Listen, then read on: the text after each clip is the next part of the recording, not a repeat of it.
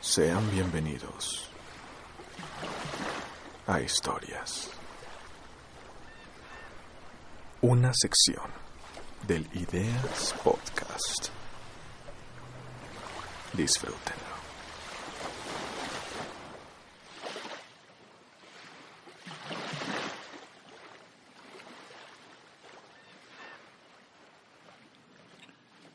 Veintinueve de enero.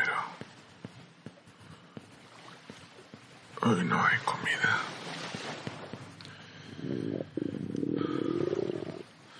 Una gaviota aterrizó en el macizo, pero voló. Antes de que me aproximara lo suficiente para hacerle, ustedes saben, pase. Ah, Me estoy dejando la barba. Ay, pica como un demonio. Si la gaviota vuelve y consigo darle casa, le sacaré los ojos antes de matarla. Creo haber dicho que era un cirujano de primera. La verdad es que me expulsaron. Realmente ridículo. Todos los médicos hacen lo mismo y luego se ponen tan estirados cuando le atrapan. Peor para ti, yo ya tengo mi parte. El segundo juramento de Hipócrates y de los hipócritas. Había acumulado ya bastante de mis correrías como interno. Y como residente, se supone que de acuerdo con el juramento de Hipócrates, eres un funcionario y un caballero. Pero nadie cree tal cosa. Tenía lo necesario para abrir mi consulta privada en Park Avenue. Lo necesitaba. No tenía un papá rico ni un protector con influencias como muchos de mis colegas. Cuando me instalé, mi padre llevaba nueve años criando malvas. Mi madre murió un año antes de que me revocaran la licencia. Les voy a contar, miren, pasó lo siguiente. Yo tenía un trato con media docena de farmacéuticos del East además de un par de laboratorios y al menos otros 20 médicos. Los pacientes iban y venían de uno a otro. Yo operaba, después precisaba los medicamentos postoperatorios adecuados. No todas las operaciones eran necesarias, pero nunca actué contra la voluntad del paciente. Y jamás se dio que un paciente le echara el vistazo a la receta y me dijera que no quería aquello. Escúchenme, hay gente que se le hizo una esterectomía en 1965 o una tiroides parcial en 1970 y que seguirían engullendo pastillas si el médico se los permitiera. Y era lo que hacía algunas veces.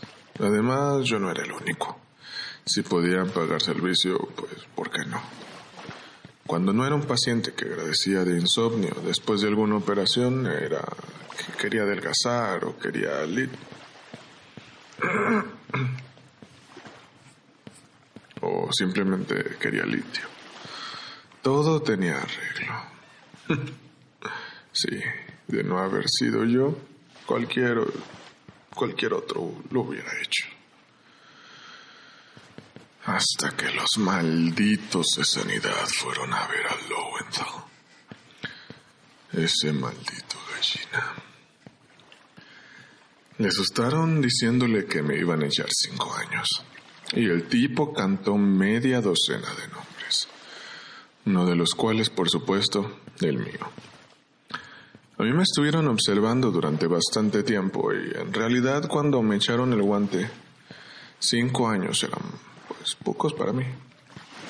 Por ejemplo, no había dejado del todo lo de las recetas en blanco. Algo muy divertido, pero que no necesitaba en absoluto. Lo seguía haciendo por costumbre. Además, a nadie le amarga un dulce. El caso es que yo conocía a mucha gente. Probé con algunos y arrojé un par de individuos a los leones. Nadie que me gustara, sin embargo, todos son los auténticos cerdos.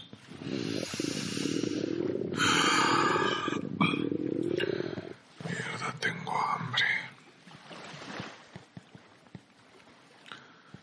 30 de enero. Hoy no hay gaviotas. Lo que me recuerda a los letreros de las tiendas de comestibles del barrio. Hoy no hay tomates. Me metí en el agua hasta la cintura con un cuchillo afilado en la mano. Permanecí inmóvil durante casi cuatro horas, mientras el sol caía de pleno sobre mis espaldas. Creía que me iba a desmayar, pero conté hasta cien al revés, hasta que desapareció la maldita sensación. Ni un solo maldito pez, ni uno. 31 de enero. Hoy al fin he matado una gaviota, tal como hice con la primera. Pero tenía demasiado hambre para torturarla. Así que la abrí y me la comí. Vacié las tripas y me las comí también. Es extraño ver cómo se recobra la vitalidad. Empezaba a preocuparme. Tendido en la sombra del montículo central, creí oír voces. Mi padre, mi madre, mi esposa, aquella de la que me divorcié. Y lo peor de todo, la voz del maldito chino que me vendió la heroína en Saigón. Ceseaba probablemente a causa de un paladar hendido. Vamos, me decía con la voz desde lo alto. Vamos, esnifa un poco. Te olvidarás del hambre. Está buena. Pero yo nunca tomé drogas, ni siquiera para dormir. Bueno, como les decía, Lowenthal se suicidó. El mulgallina. No se los conté, se colgó el maldito, en el que había sido su consultorio. Desde mi punto de vista, le hizo un favor al mundo. Yo quería recuperar mi título. Algunos de los tipos con los que hablé me dijeron que no era imposible, que pero que costaba mucho dinero. Más de lo que podía imaginar. Yo tenía unos 40 mil dólares en una caja de seguridad y decidí arriesgarme para doblar o triplicar la cantidad. Me fui a ver a Ronnie Hanley compañero mío del equipo en los años de la universidad, cuyo hermano menor había conseguido una residencia en un hospital cuando resolvió estudiar medicina. Ronnie estudiaba derecho. ¿Verdad que es gracioso? En el barrio se le conocía por el apodo de Ronnie el árbitro, porque se metía en todos los juegos y sin que nadie se lo pidiera. Empezaba a pitar faltas a todo el mundo si no te gustaba, tenías dos opciones, o callarte la boca o tragarte unos cuantos dientes. Los puertorriqueños le llamaban Ronnie Wop o algo así. A él le hacía gracia a Ronnie. Ronnie estudió Derecho, pasó los exámenes sin problemas y abrió un buffet en su propio barrio, justo encima del bar La Pecera. Aún le veo pasar por ahí cuando cierro los ojos, con su gran continente al blanco. Era el usurero más grande de toda Nueva York. Un tiburón. Sabía que Ronnie tendría algo para mí. Es peligroso, dijo, pero tú sabes cuidarte. Y si traes la mercancía, te presentaré a un par de individuos. No de ellos, hasta es funcionario del Estado. Él me dio dos nombres el de Henry Litsu, el chino, el de Solomon Go, un químico vietnamita. El vietnamita probaba la heroína del chino a cambio de dinero. El chino era conocido por sus bromas, por ejemplo. Llenaba las bolsitas de plástico con talco o detergente o almidón. Ronnie decía que un día una de aquellas bromas le iba a costar la vida. Primero de febrero. He visto un avión. Pasó de largo sobre la isla.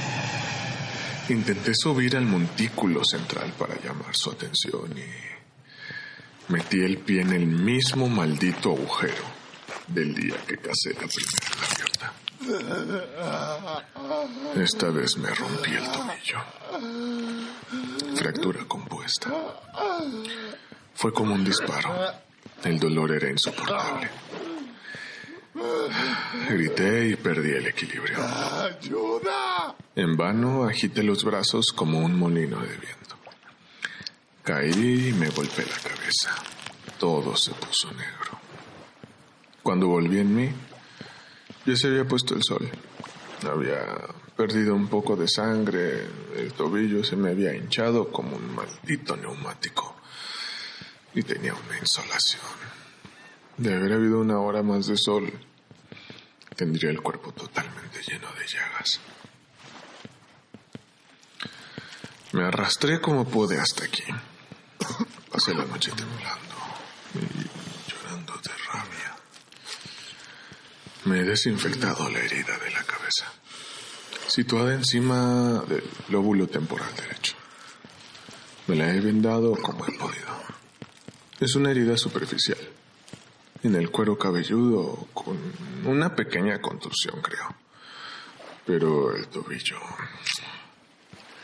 es una mala fractura. Dos puntos, quizás tres. ¿Cómo voy a cazar gaviotas ahora? El avión debía de estar buscando supervivientes del Callas. En medio de la oscuridad y la tormenta, el bote salvavidas ha de haber recorrido kilómetros. No creo que vuelva por aquí. Mierda. Cómo me duele el tobillo. Ah. 2 de febrero. He puesto una señal en la playa de Guijarros, del lado sur de la isla, donde se hundió el bote. Me llevó todo el maldito día, con algún descanso en la sombra. Aún así, me desmayé dos veces. Calculo haber perdido unos 8 kilos, en su mayor parte por deshidratación. Desde aquí veo las cinco letras que tardé el día entero en componer. Rocas oscuras sobre arena blanca. Dicen ayuda. En letras de metro y medio. El próximo avión no va a pasar de largo. Ah, el pie me palpita constantemente. Todavía está hinchado. Se ha puesto sospechosamente blanco alrededor de la fractura. Cada vez es más blanco. Si me lo vendo con la camisa apretando mucho, el dolor cede. Pero aún así duelo tanto que, más que dormirme, me desmayo. Empiezo a pensar que tal vez haya que amputar.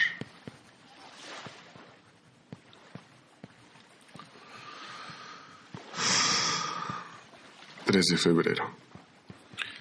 La hinchazón y la pérdida de color son todavía mayores. Esperaré hasta mañana.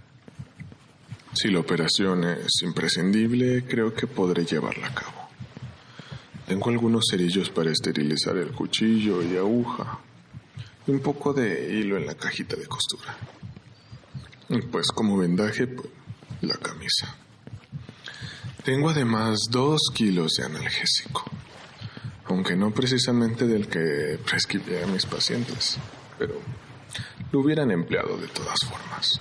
De haber dispuesto de él. De eso pueden apostar.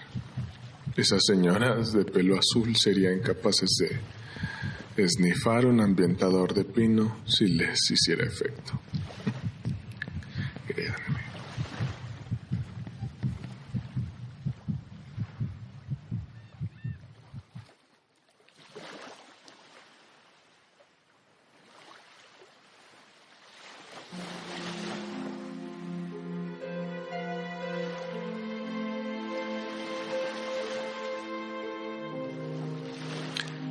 El superviviente.